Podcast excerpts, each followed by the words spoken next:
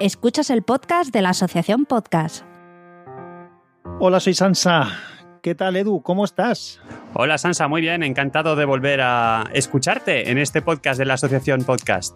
Edu, además me parece que tenemos nuevos socios en la asociación para presentar, ¿verdad?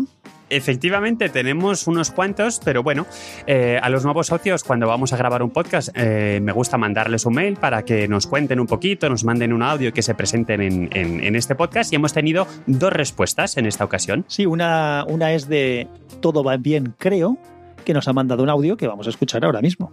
Efectivamente. Hola, soy José Luis Real, soy técnico informático y me he asociado por una sencilla razón.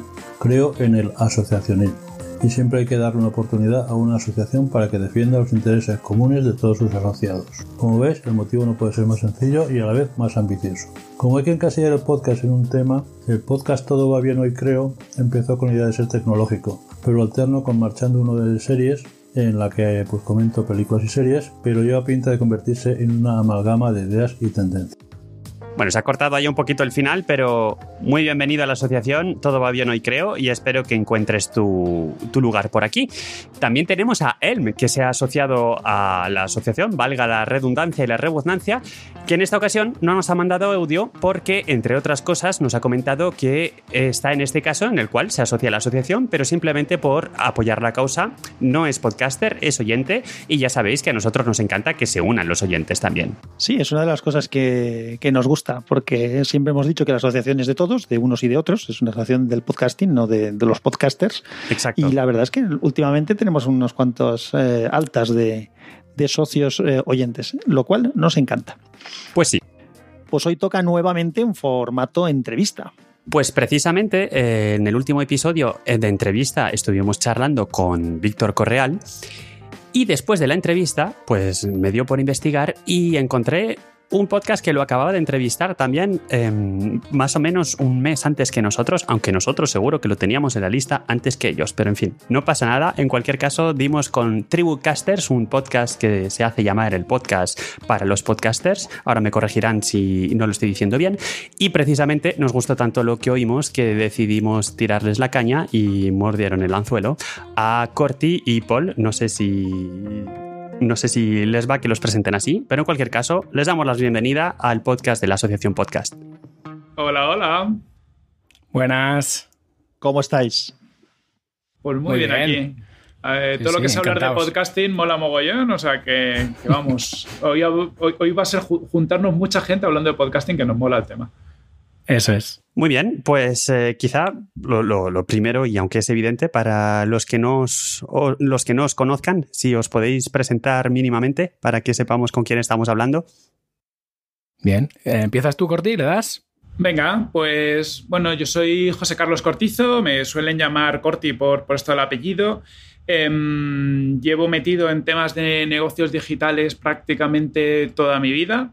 Em, y a raíz de, eso, de mi interés por mundo startup, negocios digitales, hace tres años arranqué el podcast En Digital, que es un podcast de startups y negocios digitales que llevamos por los 160 episodios, estamos a puntito de, llegar, donde semana a semana entrevistamos a, pues, algún fundador de algunas startups que nos cuenta pues, eh, su caso de éxito, de fracaso o, de lo que sea.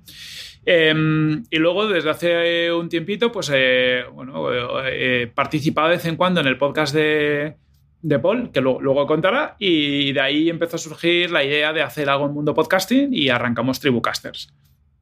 Muy bien, pues enhorabuena por tantos episodios y por tanta regularidad. Sí, sí. que no es fácil. que no es fácil.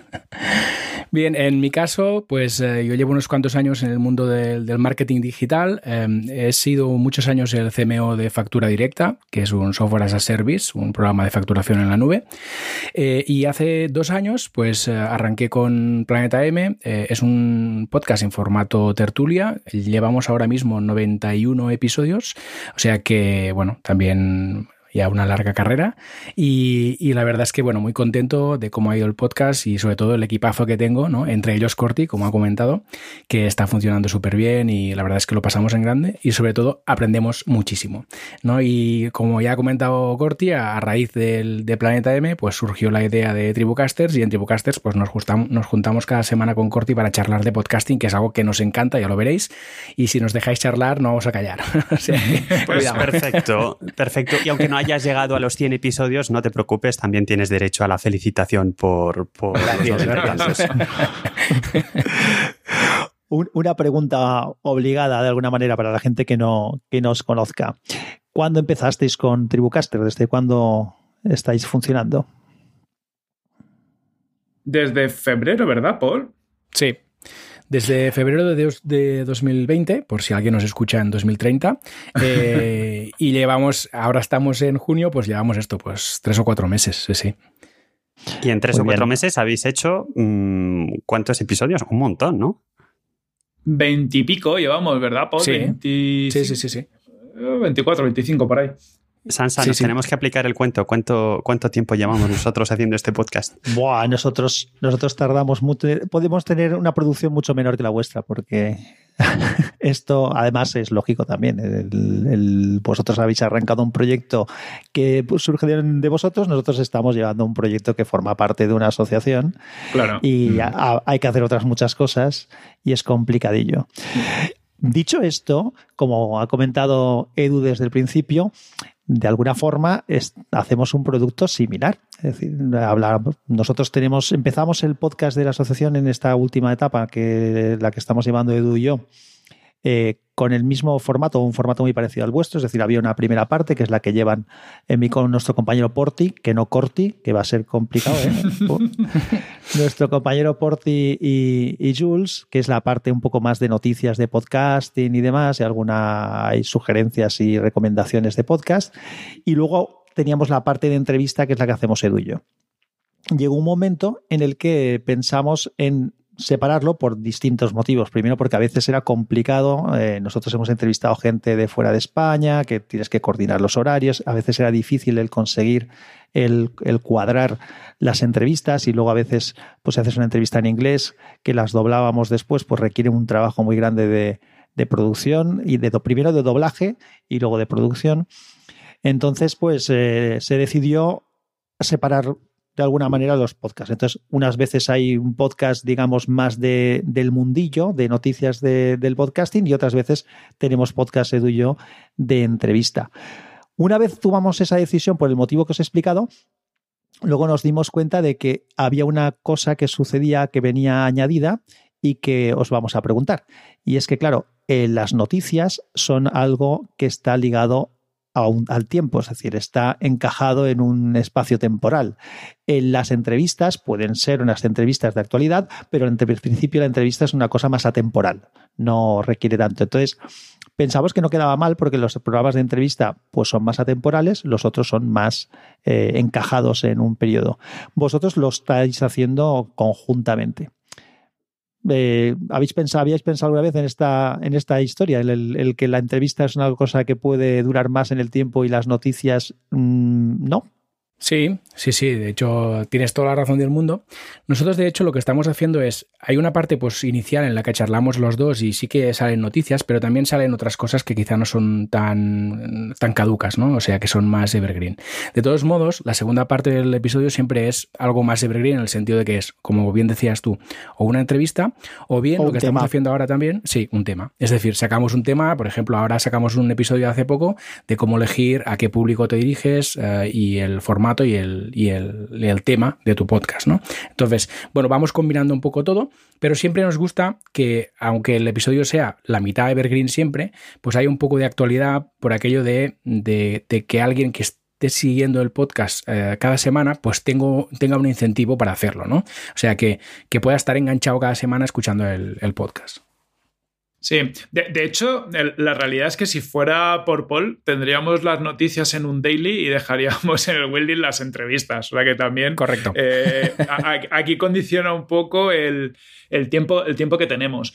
Pero sí, sí que le hemos dado. De hecho, el formato lo hemos ido evolucionando y lo seguiremos evolucionando. Y, y vete a saber dentro de un tiempo qué es lo que estamos haciendo. Estamos siempre probando. Sí que lo que notamos es que a la gente, claro, el, público objetivo del podcast, que son otros podcasters, les encanta la parte de actualidad. ¿no? Y además de algún caso nos han dicho que, que, para ellos les mola las entrevistas, pero claro, esa parte de actualidad les permite sin, sin mucho esfuerzo estar al día un poco de todo lo que está pasando, que es mucho en el mundo podcast. Sí, yo, yo, por ejemplo, por poner otro, otro ejemplo que no tiene nada que ver con, con, lo que hacemos ambos, y es un tema más de lo que hago yo personalmente, en, en WinTablet hacíamos un poco el mismo formato. Primero una parte de noticias y luego una parte de tema. Y a veces las noticias tienen tanto que decir. Sí, sí, o sea, sí. hay tanto que debatir que al final también se ha, se ha optado por hacer. mm, el estándar es noticias, y cuando hay algún tema concreto, pues hace un monográfico del tema. Estas cosas, eh, bueno, la, la, evolución forma parte de, de la vida y en, Eso es. en los, y en los podcasts, pues lo mismo. Sí. Yo, yo, tengo una pregunta porque he oído algunas cosas de evergreen, eh, público objetivo, así como unas palabritas muy, muy técnicas, digamos. Así que os voy a copiar y ya está directamente. Y os voy a hacer una pregunta. ¿Qué hacéis cuando no grabáis podcast? Venga, Paul, dale caña. Bueno, pues eh, yo soy consultor de marketing digital y ah. además de esto, por eso, de ahí las palabritas. Y ya además, me gusta definirme, me gusta definirme como maker. Es decir, a mí me gusta hacer cosas. ¿no? Yo soy, no soy nada de aprender como un ratón de biblioteca. mmm, Eso no lo, no lo, he sabido hacer nunca. Y en cambio sí que soy de aprender haciendo. ¿no? Entonces, eh, tengo varios proyectos siempre al mismo tiempo y me sirven para aprender, crecer y seguir uh, avanzando. ¿no? Además, es, eh, Paul es experto en marketing de membership sites y sitios de recurrencia, entonces es súper marketero. Eh. Hombre, hay una cosa que acaba de demostrar y es que, que, le va, aparte de las palabrejas, le va mucho el marketing, porque fijaos que se ha definido como maker y una vez ha definido lo que era un maker, o sea, un tío que le gusta hacer cosas y aprender haciendo cosas, eh, podías haber utilizado una expresión mucho más castiza, que es un culo de mal asiento. Correcto, sí, sí. También. Totalmente. Yo en mi caso también estoy ligado al mundo del marketing digital. Ahora mismo soy director de marketing en Product Hackers, que es una agencia de, growth. Ayudamos a los negocios a, a, crecer. En mi caso, mi perfil es un perfil mixto. Yo soy una persona técnica, estudié informática, fui el, el director técnico de mi anterior startup, luego me pasé al mundo del marketing y últimamente, pues suelo decir que lo que me gusta son los negocios digitales, porque la verdad que me gusta un poco eh, ver el negocio como un todo, la conexión de la tecnología, el marketing, la parte comercial, y es lo que, lo que más disfruto. También soy un culo de mal asiento, como bien decís, y estoy siempre metido en, en muchos proyectos porque para mí es parte de la gracia, ¿no? El, el, mundo digital es extremadamente amplio y todo está muy interconectado y cuanto más proyectos has visto y en más proyectos has estado involucrado, tienes una mayor capacidad de, de, hacer cosas que tienen sentido. Nosotros no os contaremos nada. Cuando nos entrevistéis, si queréis algún día, os explicamos qué hacemos cuando no hacemos podcast. Venga, venga. Mira, mira, bien, bien, bien.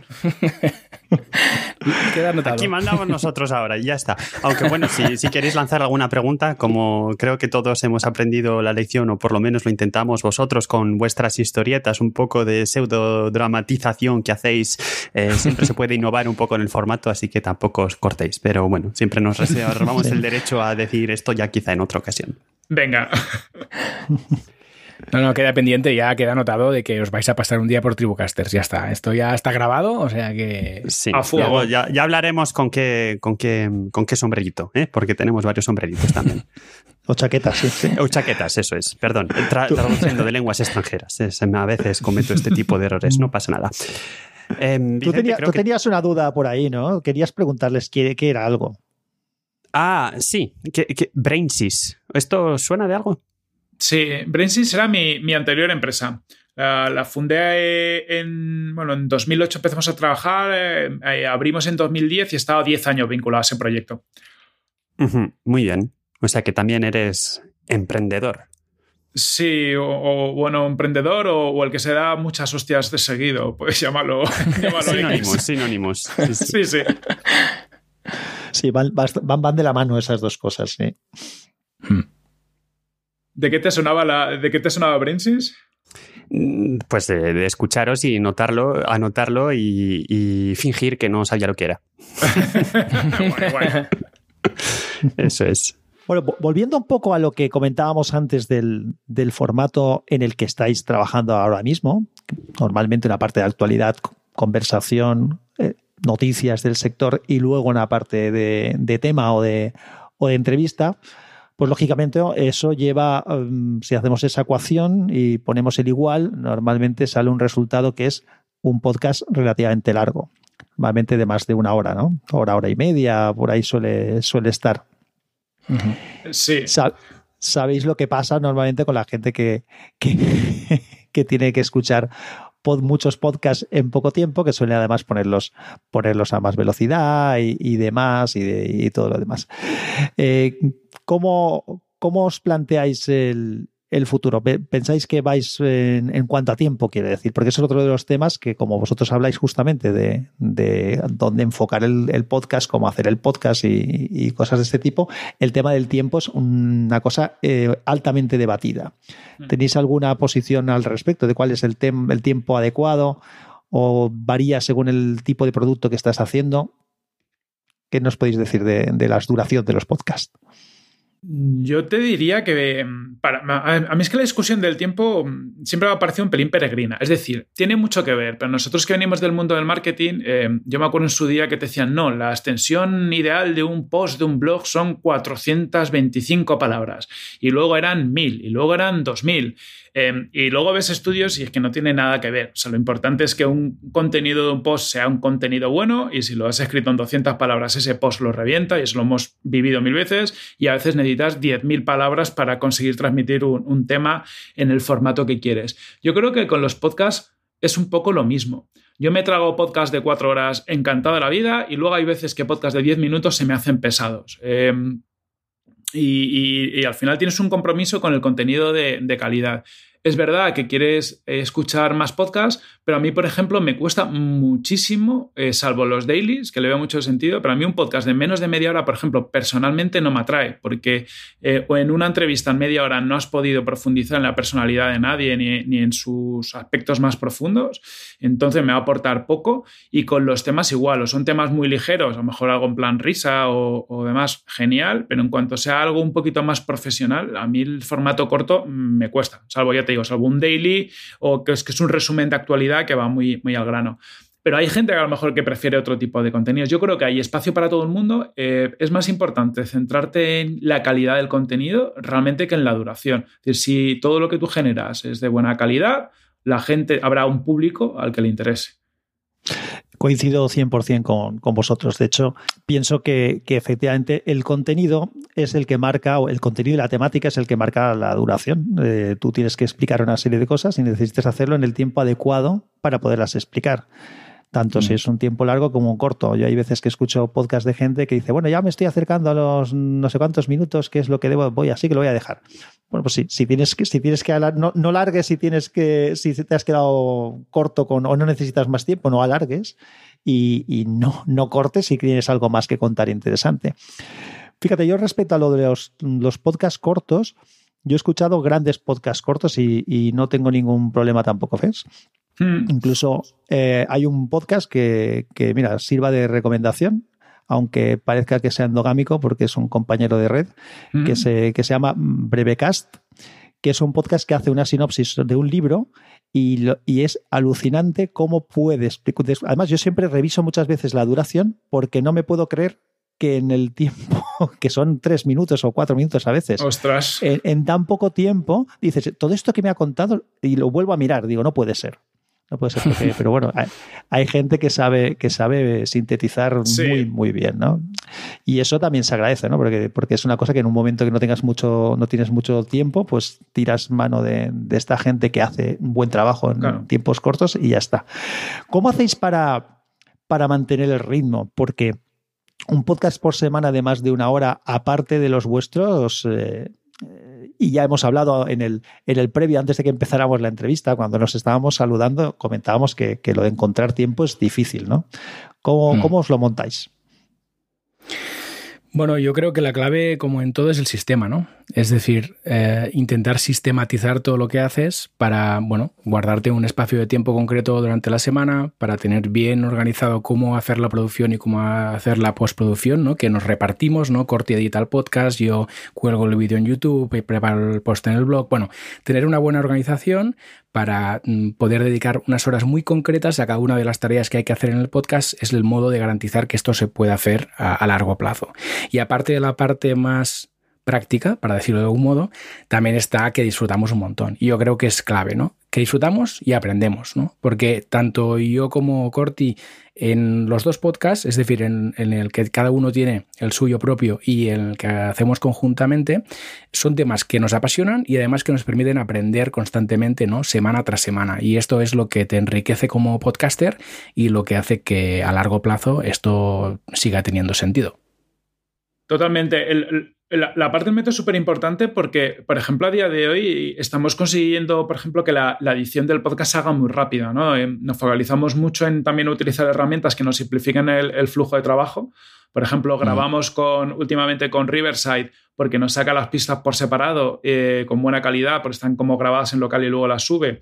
Y luego te saca un vídeo combinándolo todo. Entonces, por ejemplo, ya con eso nos hemos quitado un mogollón de dolores de cabeza de antes de, oye, grabo el vídeo con esto, luego tengo que montar los distintos audios que los he grabado en local. Em, con todo eso, al final es que, sé, editamos el episodio en media horita. Eh, por lo tanto, es grabarlo, eh, que eso es más o menos fácil, eh, lo editamos y al final, pues en dos horas entre que grabamos y editamos lo tenemos listo pues es una envidia porque claramente en, lo que a mí me concierne hay que, hay que mejorar el método, porque lo de editar en media horita me, no, me provoca prácticamente casi sueños húmedos, o sea que me, lo, apunto. Muy bien. Eh, luego si queréis hablamos un poquito más de método, hay dos palabras clave ahí, vídeo, YouTube, eh, post de blog y eso, me gustaría que habláramos de eso, pero, pero antes...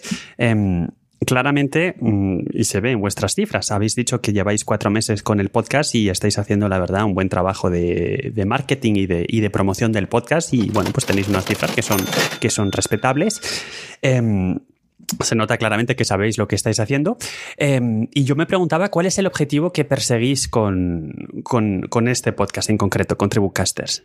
Bueno, pues al, final para nosotros es uno, eh, estar al día nosotros mismos del mundo del podcasting, porque mm, nos, interesa como tendencia, nos interesa como industria, eh, nos interesa tanto porque somos podcasters como porque tenemos en mente proyectos que tienen que ver con, con el mundo podcasting y también, al final, siendo pragmáticos, nos permite construir una audiencia em, en base al mundo del podcasting, a gente interesada en el mundo del podcasting, que a futuro nos, a lo mejor podemos canalizar para otros proyectos.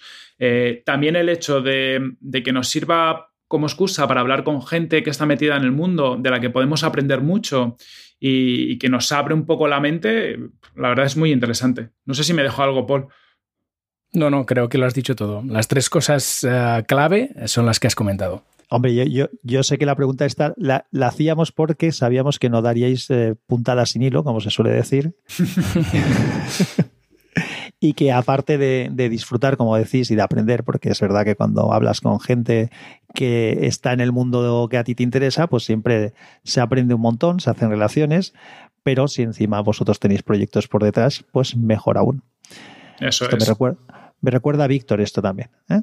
Sí, hombre, Víctor para nosotros es un referente y alguien del, que siempre estamos aprendiendo, a, por tanto en negocios como en podcasting. O sea, es como que de las personas que va siempre un paso por delante y, mola seguirle para, aprender mogollón.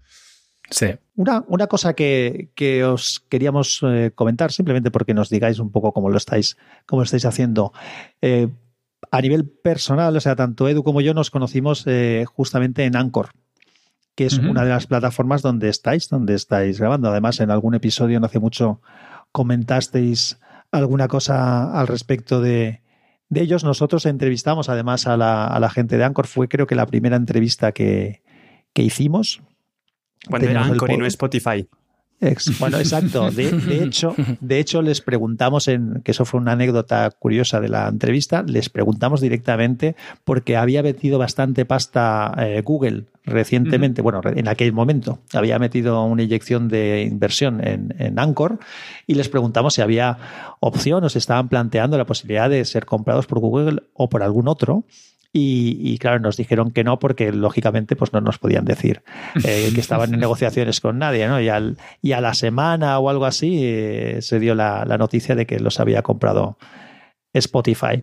¿Cómo, bueno. ¿cómo habéis montado el, sitio? ¿Cómo, ¿Cómo, estáis, ¿Cómo organizáis el tema del alojamiento del, podcast, el que esté en distintos sitios? Esto es algo que todo el mundo le interesa normalmente. ¿Cómo hacéis? Pues eh, lo tenemos en Anchor y de allí se distribuye automáticamente a todos los podcatchers, excepto Evox, eh, que aquí pues básicamente lo que hicimos fue coger el RSS que te genera Anchor y, subirlo a Evox. O sea que básicamente lo que hacemos, eso es vincularlo y listos. O sea que básicamente trabajamos con, con Anchor. Igual que nosotros.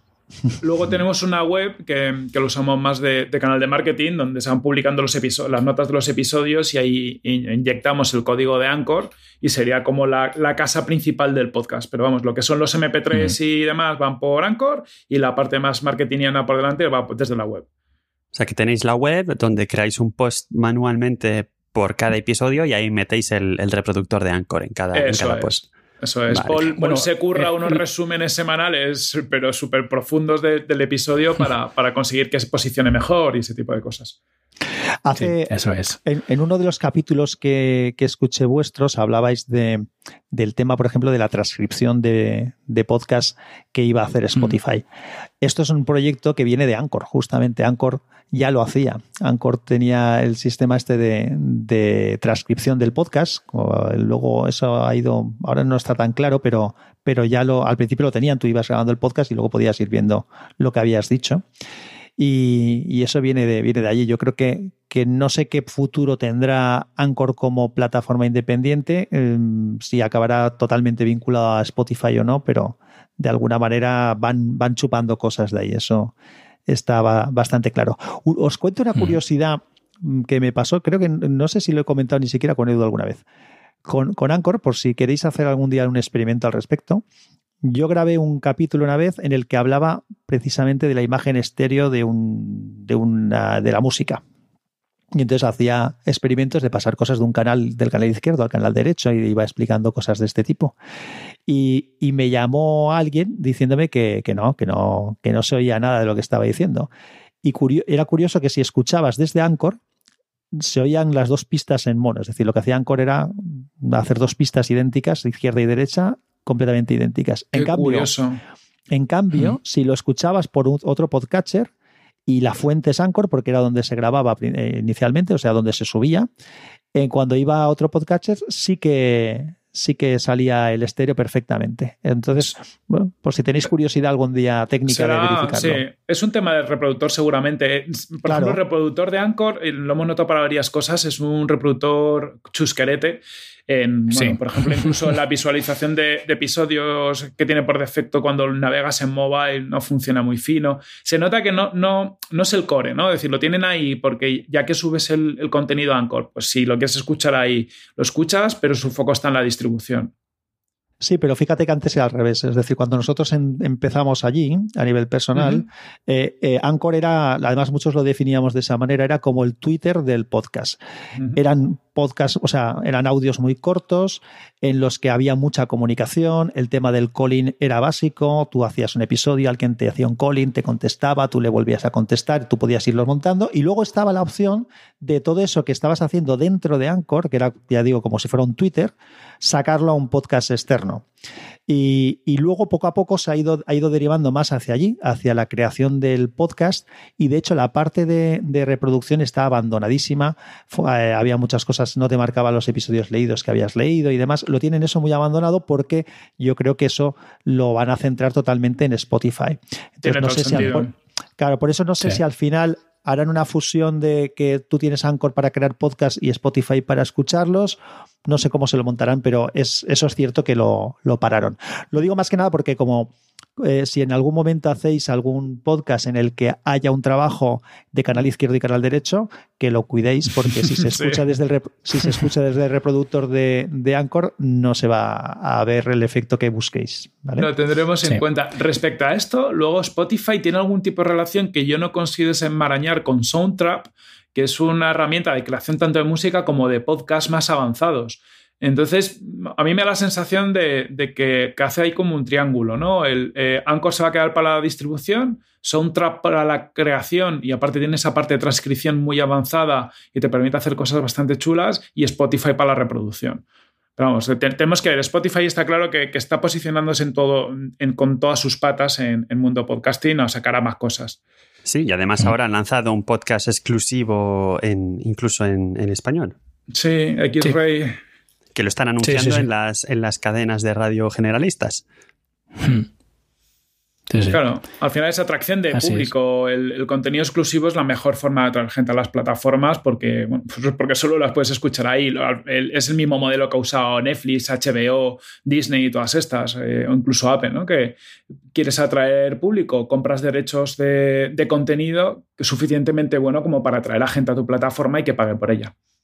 Sí, Eso también es, sí. en, este sentido también es interesante que, que alguna de las iniciativas, mm, no, no, diría la primera, pero, pero sí de las primeras y con una cierta, un cierto interés y, y con margen de, de- de ir modificándose, es, es Evox Originals, Sí, que, que es una empresa española al final, que también esto es eso interesante, ¿no? Sí, por, a- por Sí, ahí sí. van las cosas. Nosotros mm, le hemos comentado más de una vez, eh, en el tema ese, pues hay siempre un poco de opiniones encontradas. ¿Entiendes eh, que eso forma parte de la profesionalización y la, y la difusión y generalización del podcast, que es algo que todo el mundo queremos? Por otro lado, te da un poco de vértigo porque es un medio que se ha caracterizado históricamente por, por la libertad. ¿no? El- el- tú tienes un podcatcher donde eliges el que quieres, desde ahí agregas todo, puedes escuchar lo que hay, pero bueno, habrá que combinar como en todo, como en la televisión. Es verdad, sí. a- a- Sí. Aparte vienen, vienen momentos un poco revueltos en cuanto a todo eso, ¿no? De- vamos a ver muchos cambios. ¿Puedes desarrollar la, la idea? Ah, eso te iba a Bueno, decir. eh, pues estamos viviendo en- como un momento de, en el que el mundo, para mí, el mundo del podcasting ha cambiado. Ha pasado de, en el último año y pico, ha pasado de ser el como súper poco profesionalizado, ¿no? Un mundo muy, muy amateur, donde no habían casi opciones de monetización y donde las plataformas estaban estancas. Es decir, al final, pues Evox mm, iba con su evolución, que era relativamente poca, pero es que Apple Podcast no hacía nada por el podcast y no había muchos más sitios donde, donde estar. En el último año y pico, dos años, todo esto ha cambiado. Está entrando Podimo en España también. Tenemos, eh, bueno, pues eh, Evox con los originals, ahora con Evox Plus, eh, contenido exclusivo en las distintas plataformas. Están empezando a pegar en Estados Unidos, pero también llega, en algún caso, empieza a llegar a Europa y concretamente a España por podcasters. Todo esto yo creo que está bueno, cambiando drásticamente el, panorama y haciendo que el podcasting se, se empiece a convertir en una industria. Yo, para mí, el podcasting hace dos años era algo totalmente amateur, no podríamos llamarlo industria, y a día de hoy sí que tenemos los pilares de una industria y ya empieza, bueno, pues la- las guerras de poder, entre comillas, pues que empieza a haber dinero en este mercado. Creo que también, por ejemplo, temas como eh, Podium Podcast, que está haciendo que muchas marcas se metan a hacer eh, podcasts originales, es algo muy potente porque está trayendo dinero a este mundo. Eh, y bueno, cuando juntas todo, dices, ostras, es que miras atrás hace dos años y, y lo, que, eh, lo que llamamos podcasting para mí no tiene nada que ver. Antes ha salido el tema también de la, que luego profundizaremos si queréis, de, de la fusión o, o co- conexión entre mundo vídeo y mundo podcast, que Spotify también está metiendo Justo. cosillas a ese respecto. Sí. Pero, pero si fijáis, incluso lo que a día de hoy llamamos podcast, para mí un podcast ya a día de hoy sí que lo consideraría algunos en caso incluso en formato vídeo. Eso hace dos años hubiéramos dicho que no es un podcast y ahora estamos más capaces ¿no? de aceptar que el podcast es una expresión, una forma de comunicación mayoritariamente en audio, pero que se puede apoyar en vídeo, se puede apoyar en otros canales o en otras formas pero lo que busca es una transmisión de un conocimiento eh, donde la potencia principal está en el audio. Pues me gusta que menciones lo del vídeo porque mm, digamos que uno de los temas que, que queríamos eh, abordar con vosotros era el tema de la promoción del podcast, porque, bueno, pues sí, lo grabas, lo hacéis en Anchor, la distribución decís, por tanto, que se la habéis delegado a Anchor, pero bueno, una vez estáis distribuidos hay que promocionarlo. Y, tenemos pues muchas herramientas a disposición. Esto lo sabéis vosotros mucho mejor que nosotros, porque trabajáis, entre otras cosas, en el marketing digital. Em, entonces quería un poco saber qué cuál es vuestra experiencia, por ejemplo, con YouTube para promocionar el podcast, porque al final tengo la impresión de que poner un post en Twitter está muy bien, pero no es eso lo que os va, lo, lo que os va a llevar lejos. Entonces, precisamente es YouTube como herramienta, eh, la relación con el vídeo, como habéis eh, mencionado, ¿cuál, cuál es vuestra experiencia hasta el momento intentando mover un poco el, el- producto vía, vía YouTube, sabiendo que es justo un producto audio que no se consume para nada de la misma forma. Primero, porque YouTube te anda recomendando cuál es el siguiente vídeo que quieres ver. Segundo, porque efectivamente em, el vídeo requiere toda tu, toda tu atención. Y una de las ventajas del podcast es que lo puedes escuchar mientras estás haciendo otra cosa. Pero al final parece que de, alguna forma uno bebe del otro. Entonces, a ver, a ver cuál es vuestra visión con respecto a esto. Hmm. Bueno, nosotros estamos testeando ahora con el tema del vídeo en YouTube y entendemos YouTube como un canal muy potente de captación. Eh, eh, tenemos que ser conscientes de que en YouTube hay muchísima gente, YouTube sí es mainstream, cosa que el podcast aún no. Entonces es un lugar muy interesante donde ir a buscar potenciales oyentes para el podcast. Entonces hay que entender la mecánica de YouTube, ¿no? La mecánica de YouTube, como bien comentabas, Edu, es el tema de los relacionados, ¿no? Que te va recomendando otros vídeos. Y sabemos que el consumo de vídeos en YouTube normalmente es de vídeos mm, cortos, más que largos, ¿no? Entonces, yo creo que aquí lo interesante, la jugada interesante, que es lo que vamos a hacer si tenemos tiempo en Tribucasters, ¿no? Es intentar que ah, cuando tú grabas el podcast, pues eh, aprovechando algunas herramientas como las que ya ha comentado Corti, ¿no? Por ejemplo, Riverside, que es la que estamos usando nosotros, pues al mismo tiempo que grabas el audio con la calidad que se merece un podcast, ¿no? Puedes grabar también el vídeo. Entonces, tú tienes estos dos, eh, estas dos fuentes, ¿no? El audio y el vídeo, para luego poder hacer marketing.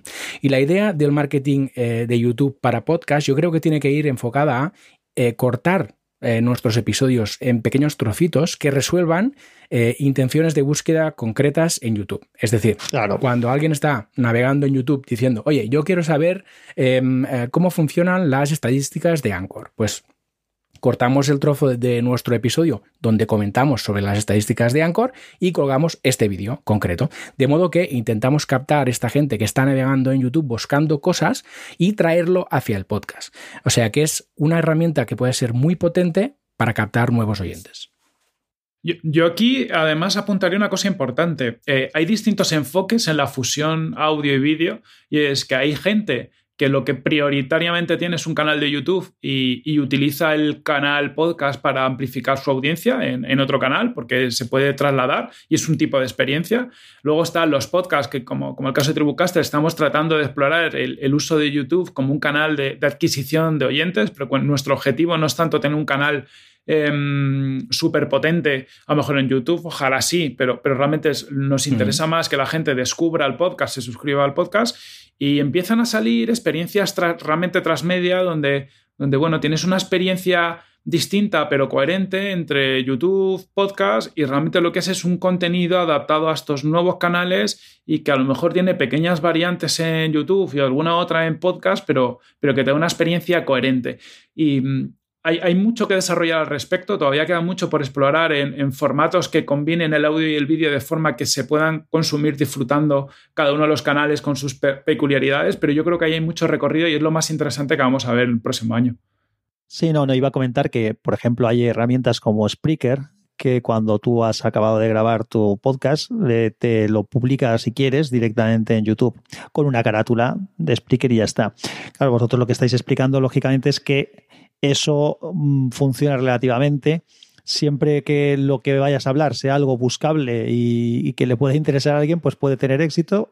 Si no es más complicado, a no ser que lo muevas, lo trabajes, como decíais hace un momento, despieces las cosas en, algo que la gente pueda buscar y que le pueda, y que le pueda servir. Y luego está lo que comentas tú, ¿no? De, de, de distintos formatos un poco diferentes. En este sentido, pues lo que comentáis de Spotify vuelve a venir de, de, Anchor, me da a mí la sensación que también tenía esa posibilidad de, grabar un vídeo desde el, podcast, con, lo de la transcripción y con algún otro tipo de historias. Entonces sí que iremos viendo, creo yo, bastantes cosas de este tipo al final. No deja de ser eh, un producto que se prepara y que se, y que se está distribuyendo de forma similar a cómo están funcionando las redes sociales, en la que la gente, pues, ¿qué hace? Pues eh, primero ponían un mensajito, luego te ponen la foto, luego te ponen eh, un pequeño vídeo. Pues al final es algo, es algo similar.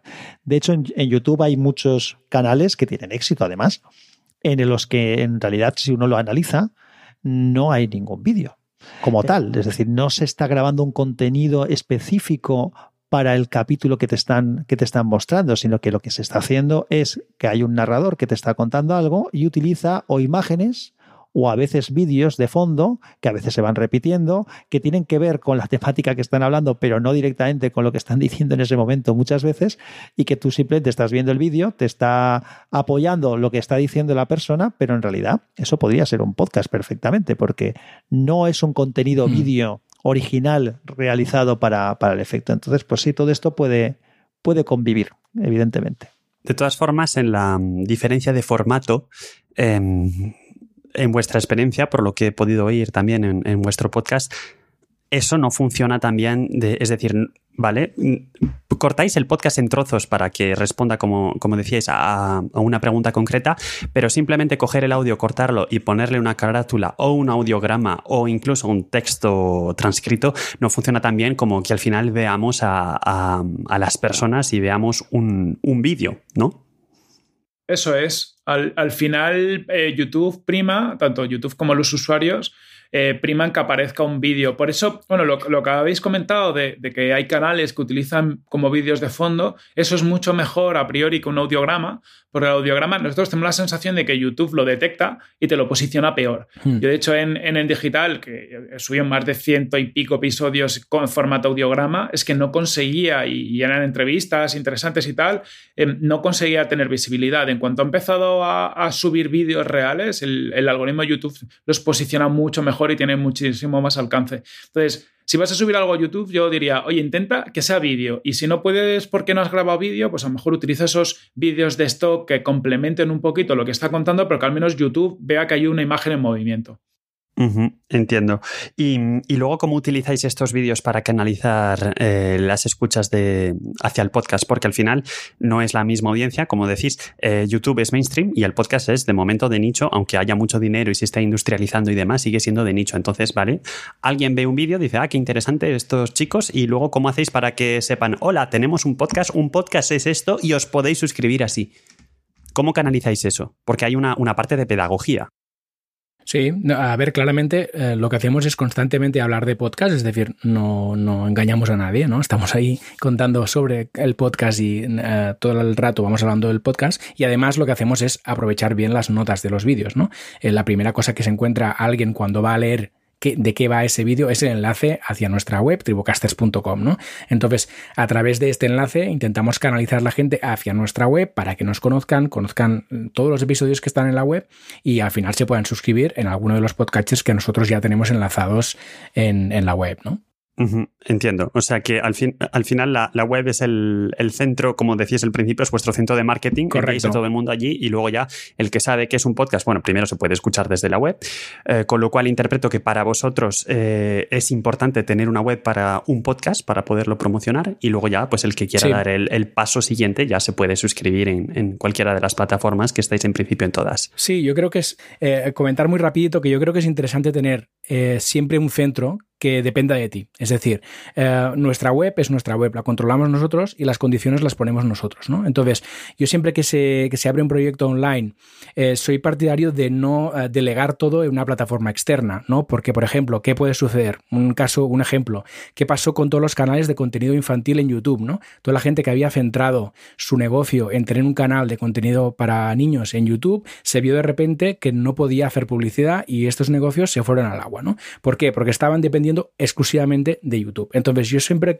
soy partidario, si tienes un canal de YouTube, si tienes un podcast, si tienes lo que tengas, ¿no? De tener tu propio centro, de tener tu propia web donde atraer a tu comunidad e incluso conseguir que esta comunidad mm, se convierta en un suscriptor a nivel de email, por ejemplo, ¿no? Y que tengas esa comunidad eh, disponible para poder comunicarte con ellos siempre que quieras, ¿no? Porque si estás solo dependiendo de plataformas externas, pues te puede suceder lo que le sucedió a los canales de que comentábamos antes en YouTube, ¿no? Que te cambian las condiciones y de repente, pues pierdes tu comunidad, pierdes tu negocio. Lo, mismo pasó con la página de Facebook en su día, ¿eh? O sea, que, eso ha pasado históricamente con todos los principales canales nuevos. Siempre hay una etapa de, auge donde todo el mundo los acepta y, es todo muy bonito. Y en cuanto hay masa suficiente, empiezan las restricciones. Mm, con lo cual, queréis captar los emails, como decís, y esto lo hacéis vía newsletter. Ahora, volvemos, ahora volvemos a eso. ¿Me dejáis dar un paso atrás? Pero que creo que es un paso interesante o importante, eh, sobre las notas de los episodios. Habéis comentado que, que, intentáis poner esa información en las notas de YouTube, entiendo que también en las notas del podcast, y es un tema que para mí es importante y al que no se le suele hacer mucho caso. Está claro que muchos oyentes están haciendo alguna actividad mientras nos escuchan a los diferentes podcasters y que no se ponen a leer lo que hay en las notas. Pero para mí es una herramienta importantísima de poner información adicional, de enlazar, como habéis dicho, con la página web o con tu centro donde tú vas a meter más información o poner tus datos de contacto, el canal de Telegram si lo tienes, o el grupo de Telegram si lo tienes, pues si la gente quiere colaborar, etcétera, etcétera, etcétera.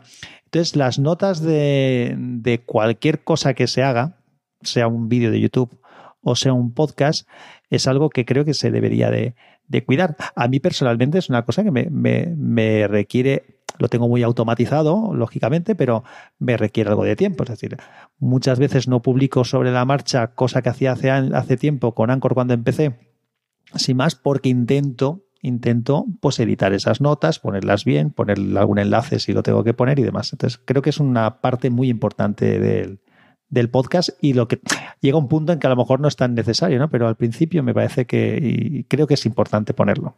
Que alguien, sobre todo, Sí, como parte de marketing es importante pensar que, aunque hay iniciativas como Google y demás que empiezan a ser capaces de, indexar el contenido en audio, ¿no? están empezando a tratar de entender qué narices se cuentan en un audio, eso está lejos de ser una realidad. Entonces, si tú quieres, por ejemplo, que cuando alguien busque Mm, imagínate, em, cómo marketear un podcast y quieres que encuentre tu, podcast que hablas de ello, eh, la única forma es añadirle texto para que Google acabe entendiendo, vale, eh, esta página que contiene también un audio, pero habla de este tema concreto. Efectivamente. Y si queréis volvemos al tema de lo del lo que estábamos diciendo hace un momento, ¿no? Pues de que también puede ser interesante, eso también nos lo comentó Víctor la última la, entrevista que le hicimos, el tener pues los correos o el contacto de, de los oyentes Mm, entiendo que, por ejemplo, pues para hacer una newsletter, que no sé si hacéis también para promocionar el, podcast, u otro tipo de, acciones. Eso es. Sí, sí, no, totalmente. De hecho, en Tribucasters justo estamos ahora empezando a, promocionar la newsletter. No la hemos lanzado aún, pero lo haremos en breve. Y, por ejemplo, Corti tiene mucha experiencia con este tema. En, en, digital hace tiempo que, está enviando el newsletter semanal y, y es el modo, es lo que comentábamos antes, ¿no? Es el modo de tener a, tus um, oyentes, ¿no? Em, de otro, o sea, tenerlos eh, disponibles para poder enviarles un email y comunicarles lo que quieras, ¿no? En tanto, eh, si cambian las condiciones de los podcatchers donde estén suscritos, pues tú ya sabes que como mínimo eh, te queda ya este, este grupo de gente que te está siguiendo y al que puedes acceder directamente sin necesidad de tener que pasar por otra plataforma que puede cambiar en cualquier momento las condiciones, ¿no? Claro, yo en, el caso en digital tengo ya, por ejemplo, 1700 suscriptores en la newsletter y lo bueno es que a esos les puedo mandar cosas eh, que a mí me interesan a veces a, nivel de negocio, ¿no? hago un evento hmm. que tiene algo que ver con la temática del podcast, ¿no? Con negocio digital, eh, pues ahí lo mando y va con un enlace directo. Y claro, la tasa de, clic en una newsletter es mucho más alta que la tasa de reacción en un podcast de algo que has escuchado a una acción concreta.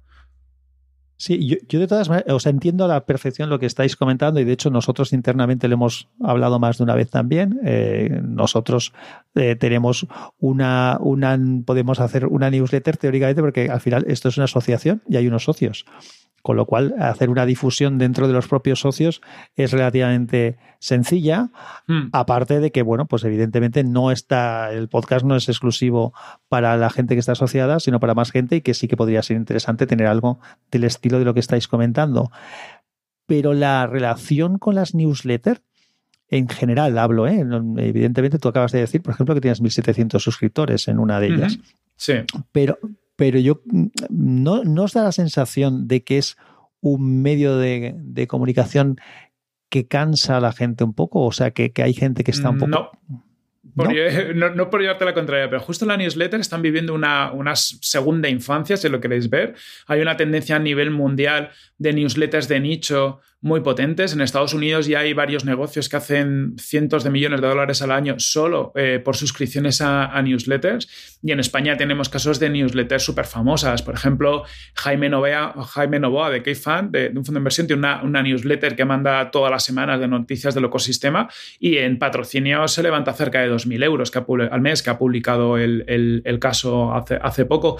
Em, eh, como que con las newsletters hubo un auge, ha habido un declive y ahora vuelve a haber un, un, auge porque es un canal, el email, que ya la mayoría de la gente da por masivo y como que no hay que utilizarlo pero en determinados ámbitos, sobre todo gente que es digital, eh, utiliza el, email como una forma de filtrar contenidos. yo estoy suscrito a 20, 30 newsletters muy top porque en lugar de pasarme todo el día revisando 200.000 millones de feeds de blogs y de fuentes distintas, pues me filtran información y yo a su vez filtro esa información a, pues en el caso de mi newsletter y también para mí, para, para estar al día de temas que me interesan.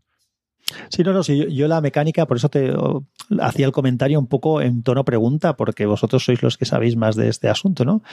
Pero yo tengo esa opinión un poco encrontada porque el, el, newsletter, el problema que, el, que le, vieron, o le he visto yo durante algún tiempo es que cuando he tenido alguna que me ha interesado, me ha venido muy bien. Yo lo he utilizado también a nivel profesional, ya hablaremos de eso el otro día.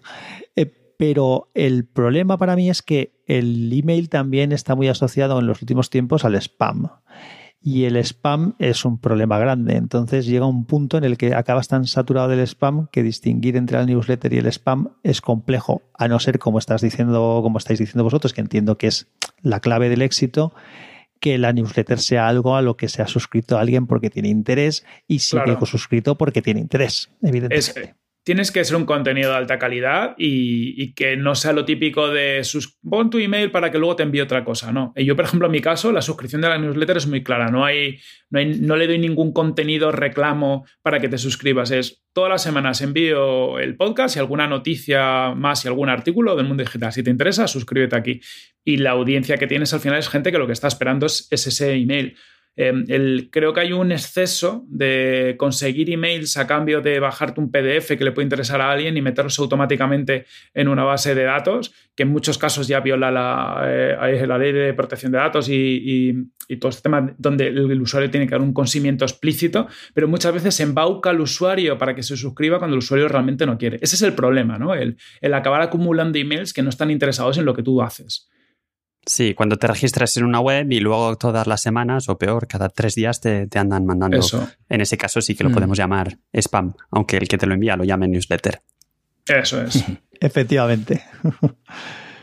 Una, una pregunta que, bueno, no la hemos hecho siempre, pero, pero debería ser obligada a cuando hacemos alguna entrevista por aquí. Eh, ¿Conocíais la asociación podcast, entiendo? Sí. Sí. ¿Sois socios? Todavía no, fíjate. Ah, me ha gustado el, todavía me ha gustado mucho. Nada, no era simplemente por, por saberlo. Eh, bueno, sabéis que recientemente se han vuelto a poner fechas para las JPod de este año que habían, ido, habían sido pospuestas, pospuestas, perdón. Sí. En noviembre, será en noviembre. ¿Llevabais idea de pasar por allí o no, os lo habíais planteado?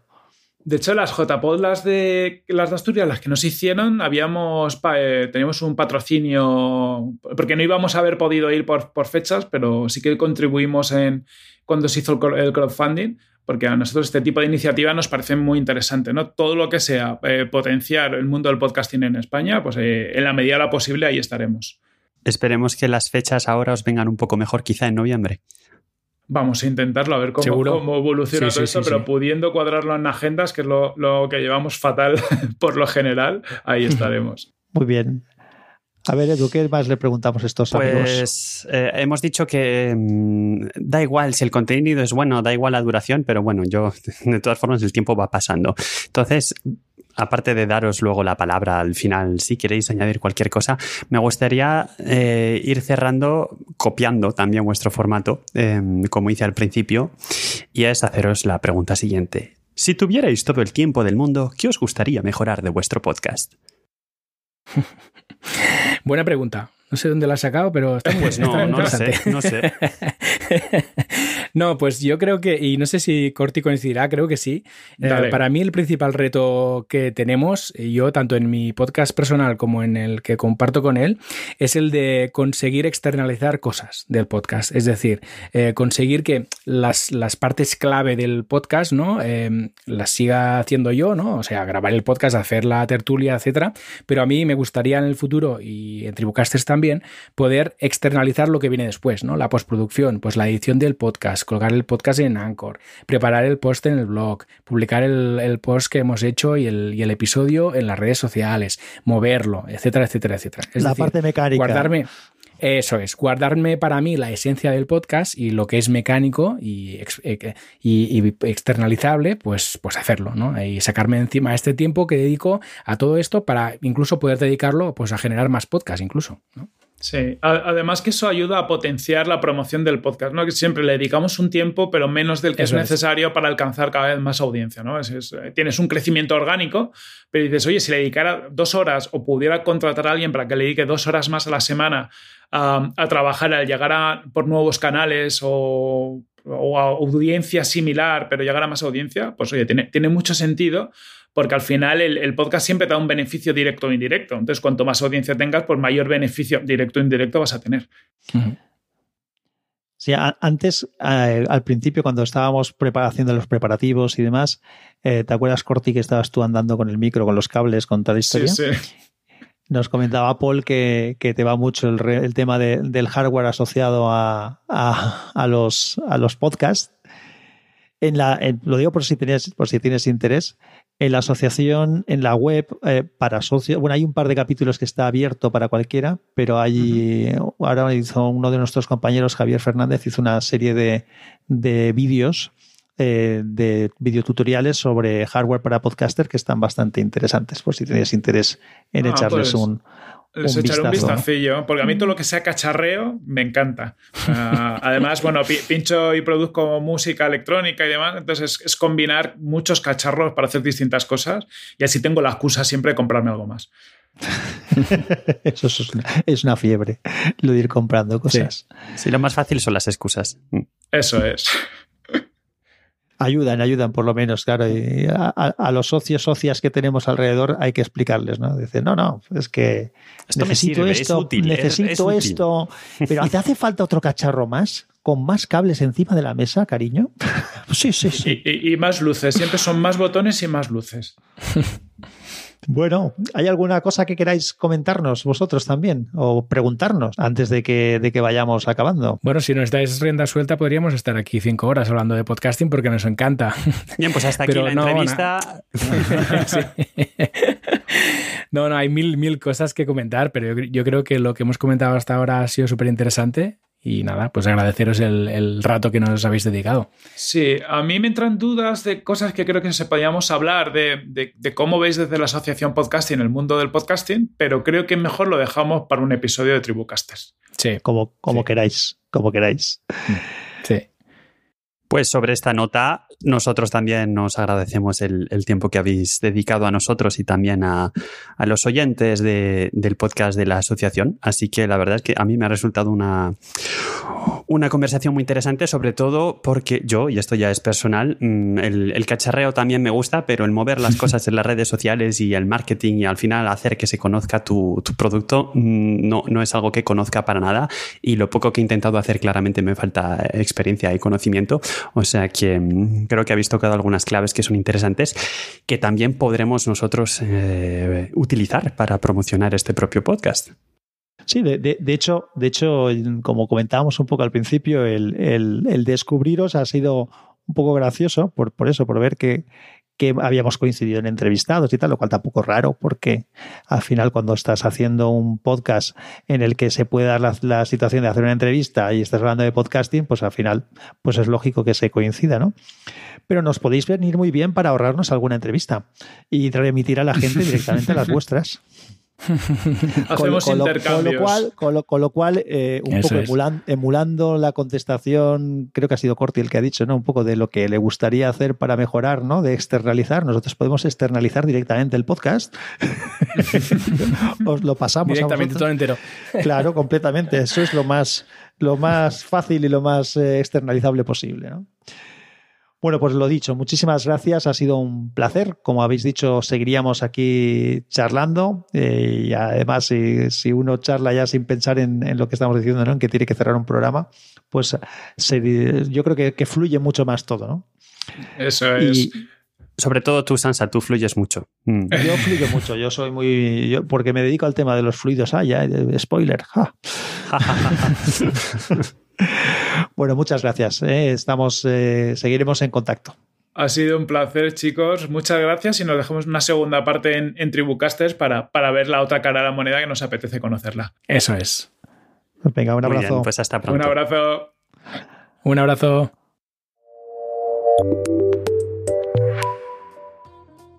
Bueno, pues ahora, Sansa, que acabamos de escuchar esta entrevista, me estoy dando cuenta de que quizá debería disculparme, aunque quizá con los dedos cruzados, por haber hecho alusión a tu capacidad para fluir. No hacen falta ninguna disculpas, Edu. Todo el mundo sabe que eres un cabroncete empedernido. ¿Qué le vamos a hacer? Y que te gusta mucho hablar. Y ya está, no pasa Exacto, nada. es lo que te- Simplemente es lo que te va- subrayando lo es- evidente. Es lo que te iba a decir, que, que podemos seguir fluyendo aquí y estar hasta mañana hablando, pero yo creo que ya lo tenemos bien. La- eh, nuestros oyentes estarán hasta las narices de oírnos a nosotros entrevistando a entrevistadores. Eso Así es. que vamos a dejarlo. Vamos a dejarlo ya. Muy bien, yo creo que Vamos a tras más fluir, de una- a fluir- fluiremos, fluiremos hasta la semana que viene. Muy bien. Ah, Fluiremos hasta el próximo capítulo. Hasta el próximo capítulo, muchísimo mejor. Espero que la entrevista os haya sido eh, tan interesante, por lo menos como a nosotros. Y, y nada, tras más de una hora, efectivamente, lleva razón. Vamos a dejar de fluir y vamos a dar paso al próximo podcast en vuestro podcatcher. Hasta luego. Di- dijo el que no quería hablar. Hasta luego. La última la tienes que tener tú, ¿eh, cabrón? Eso no hace falta que lo pongas ya.